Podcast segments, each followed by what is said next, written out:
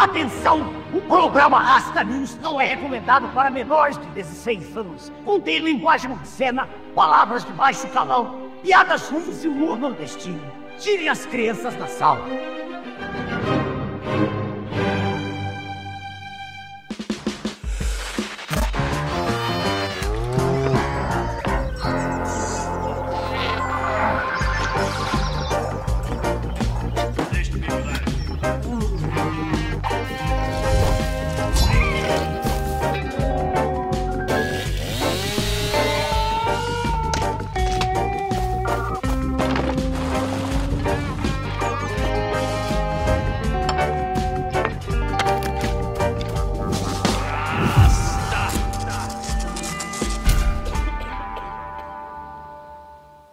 Noite, embaixadores. Boa noite, raça e rastas. Sejam bem-vindos a mais um Rasta News, o seu jornal semanal de notícias.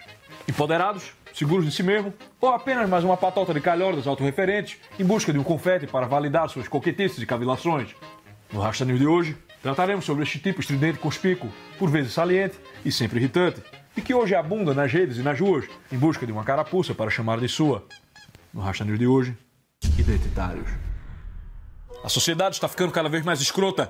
Tribos se formam aqui e ali, baseadas nas inclinações mais estapafúrdias e nos acidentes mais irrelevantes, cada uma puxando o jacar comido tecido social e nele provocando estrias e rasgos. O mundo pós-moderno é marcado por duas características gritantes: a abundância material e a ausência de sentido. Quanto mais o horizonte de possibilidades materiais do homem vai se abrindo, mais uma gama de modos de ser se apresentam a ele como caminhos a serem trilhados em sua busca para superar o tédio. E aí deste potencial praticamente infinito de escolhas, escolhas essas tidas pela cultura em voga como todas igualmente válidas, que o homem se engasga consigo mesmo e não consegue escolher nada. Se o tal homem moderno vivia em busca de um sentido, o homem pós-moderno aparece confuso, embasbacado, em um shopping de sentidos manufaturados, que na verdade não são sentido algum. Bom, o problema principal dessa coisa chamada sentido é que tudo que tem o sentido, por definição, aponta para algo que não é propriamente ele, né? mas algo que está para além dele. Tal qual o signo aponta para seu referente, tal qual as grandes obras e promessas da política apontam para o nosso dinheiro. O homem sempre apontou para o seu fim, sua realização em uma trama na qual sua autoria é contingente, contingente ao ser que lhe deu o ser, este criador inefável que tanto embalou as orações do homem humano e que inspirou suas grandes produções, productions.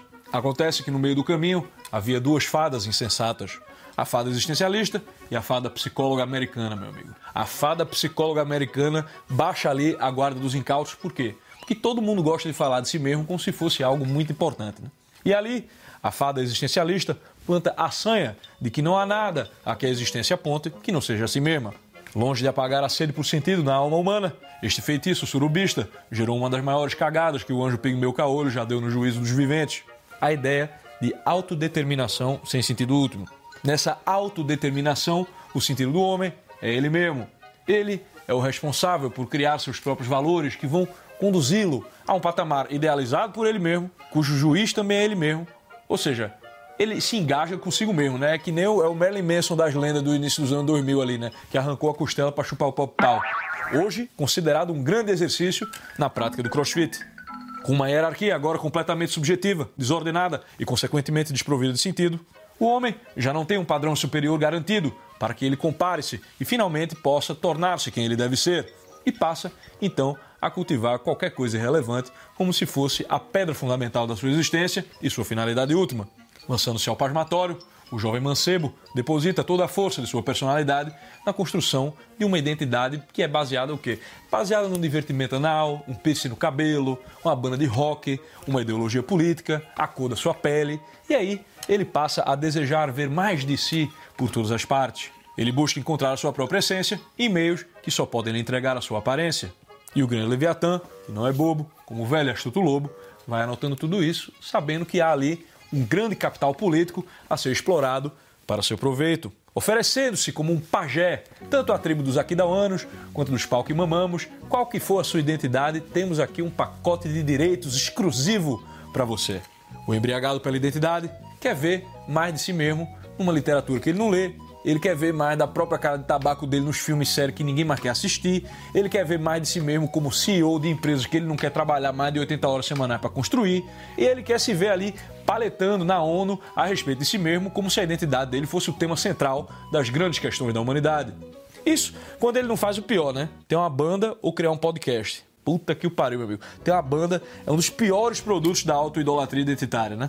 Por trás de toda a banda tem alguém dizendo ali, ó. Olha aqui para mim, preste atenção aqui nisso que eu tenho pra te dizer. Da rapariga mais empoderada do funk, com seu preenchimento labial, harmonização facial e sexo grupal, até o indie rock mais palmolão, né? Aqueles que escrevem musiquinha sobre o cheiro de livros e café, né? Passando ali pelos roqueiros em My Mind. Todo mundo quer um confete por mostrar ao mundo esse tesouro maravilhoso que é ser ele mesmo. Podcast é a mesma merda, né, meu irmão? Vamos chamar aqui um maluco para falar por horas, enquanto eu finjo que entendo e dou meu pitaco, né? E adiciono mais de mim mesmo a uma conversa da qual eu já não faço parte em primeiro lugar. Pô, meu irmão, o mundo precisa de mais agricultores e menos banda e podcast.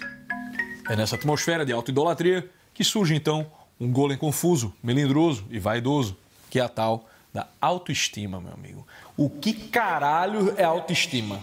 Qual é a estima que eu devo ter por mim mesmo, hein? Se alguém perguntasse isso aí a um santo como Agostinho, o Rochedo de Hipona, deixaria o santo perplexo.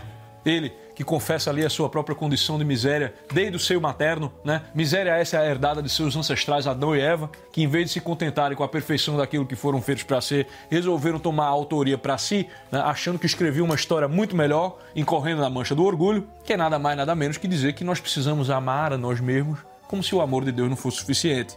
Imagina Agostinho ali, rochedo, vendo o orgulho, né? O pecado capital da nossa queda, ganhando feriado nacional e parada nas ruas ao som da Lady Gaga e da Beyoncé. Mas se o orgulho é muito claro, e tanto sabemos sobre ele, essa tal de autoestima, ela é mais esquiva e escorregadia. É que nem tentar agarrar ali a Thaís Carla num tobogã de maionese, né? Escapa às nossas mãos, mas sente-se o peso. Ninguém sabe de onde vem essa tal autoestima, porque não foi um problema tratado por nenhum grande intelectual. Imagina Aristóteles falando sobre, tipo, não, autoestima. Ah, pra puta que o pariu, né? Mas nas escolas americanas, principalmente na Califórnia, que é o berço de quase toda ideia de merda que se alaxa pelo mundo, alienistas mequetrefes promovem a tal da autoestima, baseada em evidência nenhuma de que uma boa autoestima leva a bons resultados. Em vez de estimulados a ser competentes, a atingir vitórias e com isso receber aquela dose de satisfação merecida, os alunos são incentivados a escrever louvores a si mesmos. E receber o quê? Troféu de participação, medalhinha de honra ao mérito, né? estrelinha com carinha feliz, só por ter entregado a porra da tarefa de casa, meu irmão. Terminam sem adquirir nenhum conhecimento e nenhuma competência. E ainda tem que lidar com o fato de que os professores e adultos responsáveis mentiram para eles todo esse tempo, né? Depois os malucos ficam tudo doido, né? Tipo, sai quebrando tudo na rua, cagando a cidade inteira. E os progressistas responsáveis permitem que eles assaltem ali uma CVS em até 900 dólares, porque no fundo eles sabem que foram eles mesmos que criaram essa situação de merda. Irmão, no mundo dos negócios existe essa mesma pataquada, tipo da autoestima. Ah, vamos dar aqui uma honra ao mérito. É tipo o cara que trabalha no McDonald's, né? E ganha ali um quadro de funcionário do mês. Porra, meu irmão, se eu fosse funcionário do meio do McDonald's, eu não ia querer minha foto com a minha cara de tabaco ali para todo mundo ver, não. Eu ia ter vergonha, né, meu irmão? Eu ia querer dinheiro no bolso, né? Para que eu possa começar a alçar os meus voos e sair dessa porra aqui, né? Irmão, dia desse eu fui dar uma palestra para os liberais ali no Figueira Rubaiá, né? Que é aquele restaurante de comida Ayn Rand, né? Cara superestimada e não é gostosa. E aí tava ali um monte desses meninos de São Paulo que não sabe nem quem foi Manuel da Nóbrega, mas já estão sendo catequizados no objetivismo e lições de empreendedorismo. Nada contra, nada contra, né? Aprender a ganhar dinheiro é um bem, mas no Bostil, onde o cara tem que lidar com a retórica dos bolos da vida, né? A vida intelectual de boa parte dos liberais se resume parte a se identificar como liberal e a outra parte é aprender a justificar moralmente o fato dele querer ganhar dinheiro. Aí os caras ficam usando essas categorias que só servem para conversar água com outras Maria Joaquina, né? Coletivismo, individualismo, egoísmo e altruísmo, razão versus emoção. Parece até música do NX0, né, porra? E achando que eles estão participando da guerra cultural. Então estava ali meio que jogando um balde de água fria em mais um entusiasmo identitário e dando alguns exemplos sutis de como a estrutura da realidade é mais complexa e interessante. E que esses termos a que eles normalmente se prendem não servem lá para muita coisa e que mais vale você ajudar a formar um dramaturgo ou um escritor de alto nível do que ficar apenas mostrando mais uma história de superação econômica para sair repetindo aquele discurso de meritocracia e terminar sendo chamado de capitão do mato. Bom, terminei o meu discurso fui aplaudido e recebi o quê? Um troféu com o Atlas. Puta que o pariu. Tudo bem, né, velho? Eu não tava esperando nada, não precisava me dar troféu, né? Agora, porra, Liberais, enfia esse Atlas no cu aí e me manda um Bitcoin, né, porra? O ponto que estou fazendo aqui é que a promoção da autoestima infantiliza, certo? Desmoraliza e caga a percepção do vivente, de maneira a aprendê-lo eternamente na quarta camada. No Bostil, país corno, embrutecido e assassino, a autoestima virou um mecanismo de compensação histérica que pariu programas de TV esdrúxulo como o Mais Você, da Ana Maria Brega, e que na esquerda brasileira pariu dois cacoetes, duas coquetices mequetrefes que viraram uma embriaguez de sucesso identitário. O lacre e o berro. Puta que o pariu. Pelas redes, ruas, cinemas onde passa o tal filme nacional e festinhas onde canta-se Belchior chorando na parte do ano passado eu morri, mas esse ano eu não morro. Enquanto as pessoas continuam ali morrendo por Comando Vermelho ou por PCC, né? As palavras de autoafirmação são proferidas em caps lock e com a língua entre os dentes. Fica ali né, o influencer todo afetado, problematizando a flexibilidade do rabo da lagartixa e depois pedindo ali um pix para que ele possa comprar um laptop, para que ele possa continuar trastejando e paletando sobre a influência zigomática do periélio solar no regime zaratústrico das democracias latinas. Ou então fica ali um filhote de behemoth com Leviatã, né? Dizendo para se aceitar linda como ela é, né? Quando a maneira com que ela é requer 5 pontos de safena aos 25 anos e implante de nióbio nas articulações para aguentar a carcaça, né, meu irmão? Tudo isso acompanhado do comentário berro por parte daquela galera mórbida que acha lindo assistir a longa marcha da vaca pro brejo. Ou então, como esquecer da benção do lacre no programa do Jô, né? Meu irmão, aquela tal de Lineker, Lineker, né? Tá lá o Jô, coitado, de mão pra cima, né? Tipo, e um monte de histérico dizendo: Eu aceito o lacre em minha vida, porque eu sou uma lacradora, porque ninguém me tomba, porque a partir de agora vocês vão olhar no espelho todo dia para sua boa cara, sua boa face de manhã e dizer que tá tudo bem, porque o lacre é um exercício diário. Todo dia você tem que se olhar no espelho e dizer sim, porque nós somos maravilhosas, sim, e que ninguém se incomode com isso, porque a gente vai ser feliz assim. Minha filha, que boa cara. Eu acordo todo dia de manhã e olho essa lata aqui, tá entendendo? Mas o que me deixa mais perplexo é esse negócio de e ninguém se incomode com isso porque a gente vai ser feliz assim. Bom, longe de mim sair proferindo grandes juízos sobre essa rapariga evanescente que alardeiam por aí como a tal felicidade humana. Mas eu fico pensando seriamente, né, meu irmão? Quem é que se incomoda com isso, porra?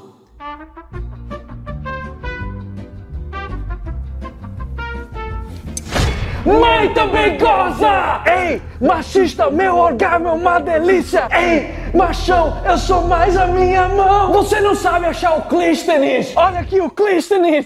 Irmão, essa autoafirmação, né, toda beligerante, assim, que se coloca como se o mundo inteiro tivesse tentando te colocar para baixo, isso é o negócio mais narcisista do planeta, porra. Eu acho que falta muito pra galera, velho, a noção real de que, na maioria do tempo, a maioria das pessoas tá cagando pra gente, porra. É preciso você ser muito escandaloso e saliente para chamar atenção hoje em dia, velho. Mas parece que é esse o objetivo da galera, né? Tipo, olha essa merda aqui. É porra, ninguém tava nem aí, meu irmão. Aí tu me vem fazendo esse cosplay de Urukai simplesmente para antagonizar. Aí você tá praticamente convidando quem não tava nem aí para começar a estar um pouco aí e emitir o seu juízo, né? Dizer tipo, olha meu filho, eu nem percebi que você tava aí. Me parece uma extravagância. Essa dinâmica é resumida pelo grande mago level 20, Luiz Rasvel, em O Erro de Narciso, quando ele fala dessa questão do tal do amor próprio, né? Ele diz: O amor próprio muitas maneiras nossas relações com outros homens, engendra a suscetibilidade que nos faz presumir em outrem uma hostilidade que tememos, quando ele nem pensa em nós. E às vezes é nossa suspeita que a faz nascer, quando havia nele apenas uma indiferença ou uma benevolência já próxima de se manifestar.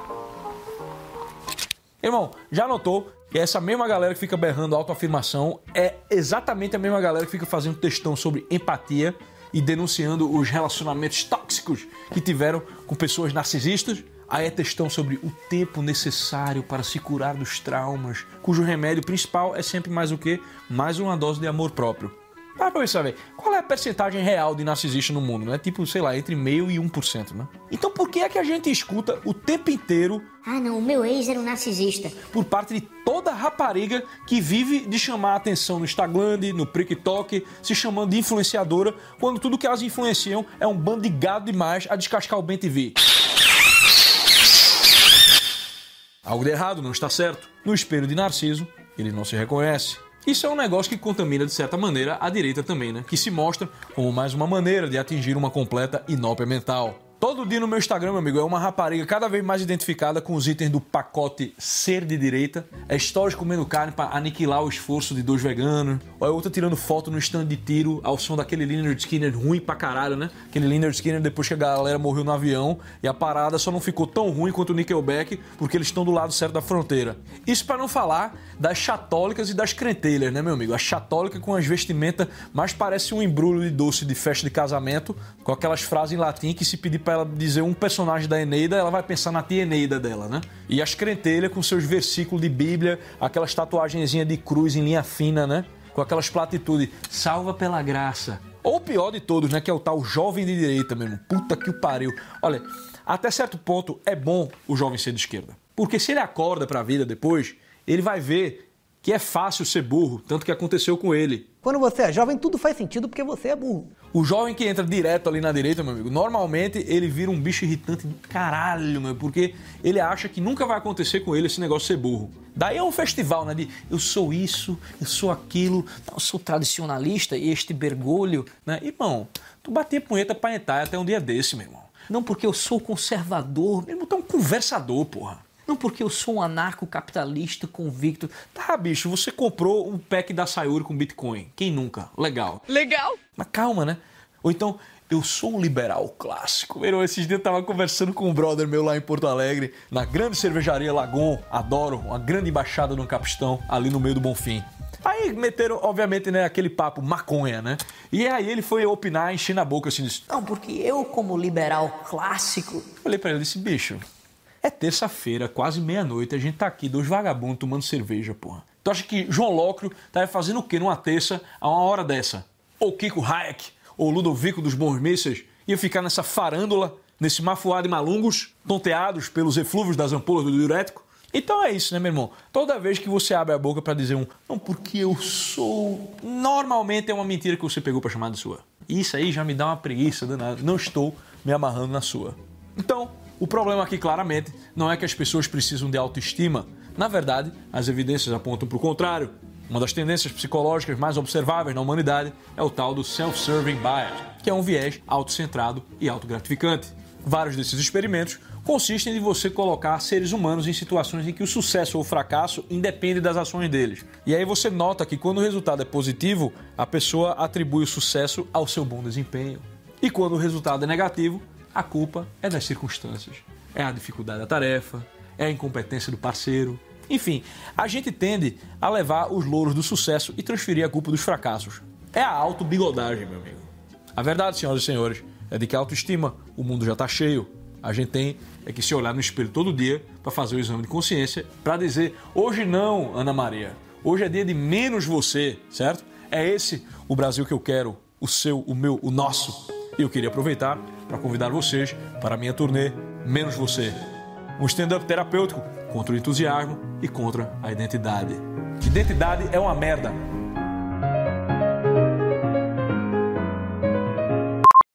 E falando em auto-bigodagem, é hora do nosso Troféu Bigodagem. E o nosso Troféu Bigodagem de hoje vai para Richard Carranza. Porra, olha esse rapaz aqui, ó. Parece uma carranca que fez a harmonização facial, né? Vocês de casa provavelmente não conhecem ele. Esse cara foi o chanceler do Departamento de Educação de Nova York, que é o maior sistema municipal de escolas públicas do mundo. Né? São 1,1 milhão de crianças sendo educadas em 1.800 escolas. São muitas vidinhas e cabecinhas que tiveram aí nas mãos desse senhor, né? É muito poder para uma carranca só, viu, meu amigo? Richard Carranca é um desses embriagados no chorume venenoso do identitarismo e usou de sua posição de poder para impor a agenda identitária goela abaixo de uma equipe de 135 mil funcionários, né? incluindo aí 75 mil educadores. O objetivo de Carranza era arrancar pela raiz a cultura da supremacia branca e o viés implícito que supostamente assola o sistema educacional. Pô, meu irmão, o que caralhos isso tem a ver com a criança aprender matemática e inglês, pô, que é o que ela precisa? Bom, de acordo com Carranza, aqueles que se fazem essa pergunta são os que precisam refletir mais ainda sobre as suas crenças. É aquele famoso. O fato de que você discorda de mim mostra que você precisa muito mais de mim. Eu queria uma autoestima dessa aí, viu? Queria não, brincadeira. Vai pro inferno já basta eu do jeito que sou. Essa reflexão forçada veio do uso do dinheiro do pagador de impostos, na época eu, né, que morava ali no Brooklyn, para financiar o quê? Treinamentos de reeducação, campos de reeducação.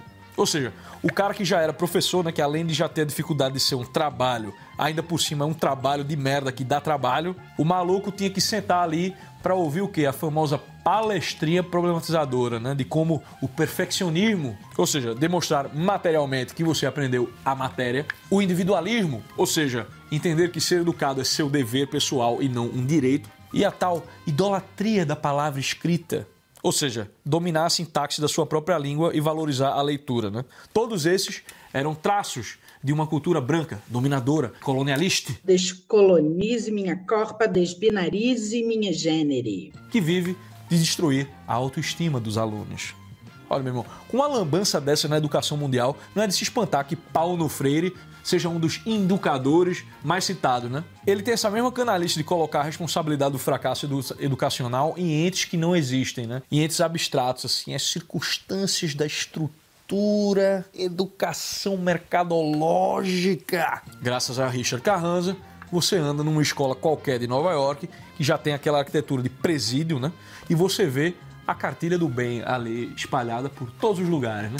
É bandeirinha do arco-íris, é Black Lives Matter, é bandeira transgênero, é só amor, meu amigo. Enquanto isso, os pais vão tirando as crianças das escolas e fugindo da cidade graças ao seu carranca, né?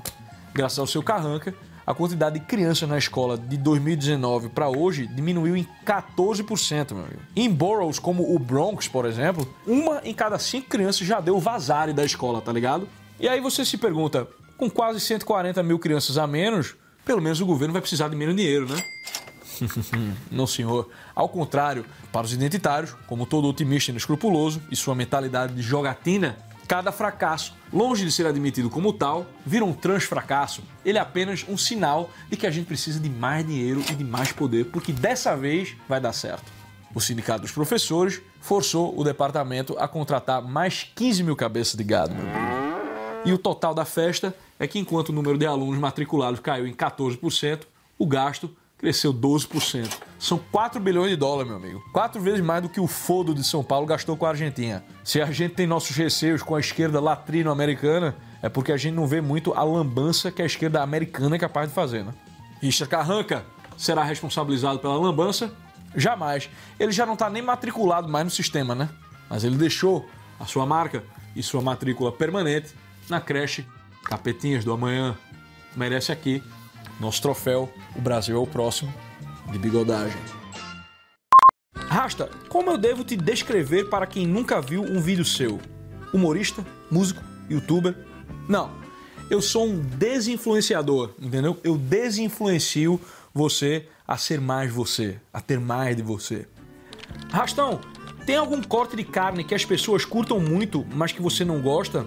Não, não tem nenhum corte de carne que eu não goste, né? Mas existem cortes que são claramente superestimados, como é o caso do filé mignon. O filé mignon é carne para mulher chata, né? Rasta, você vai tirar foto com os fãs em Curitiba só com aqueles que me derem bom dia. Bom dia!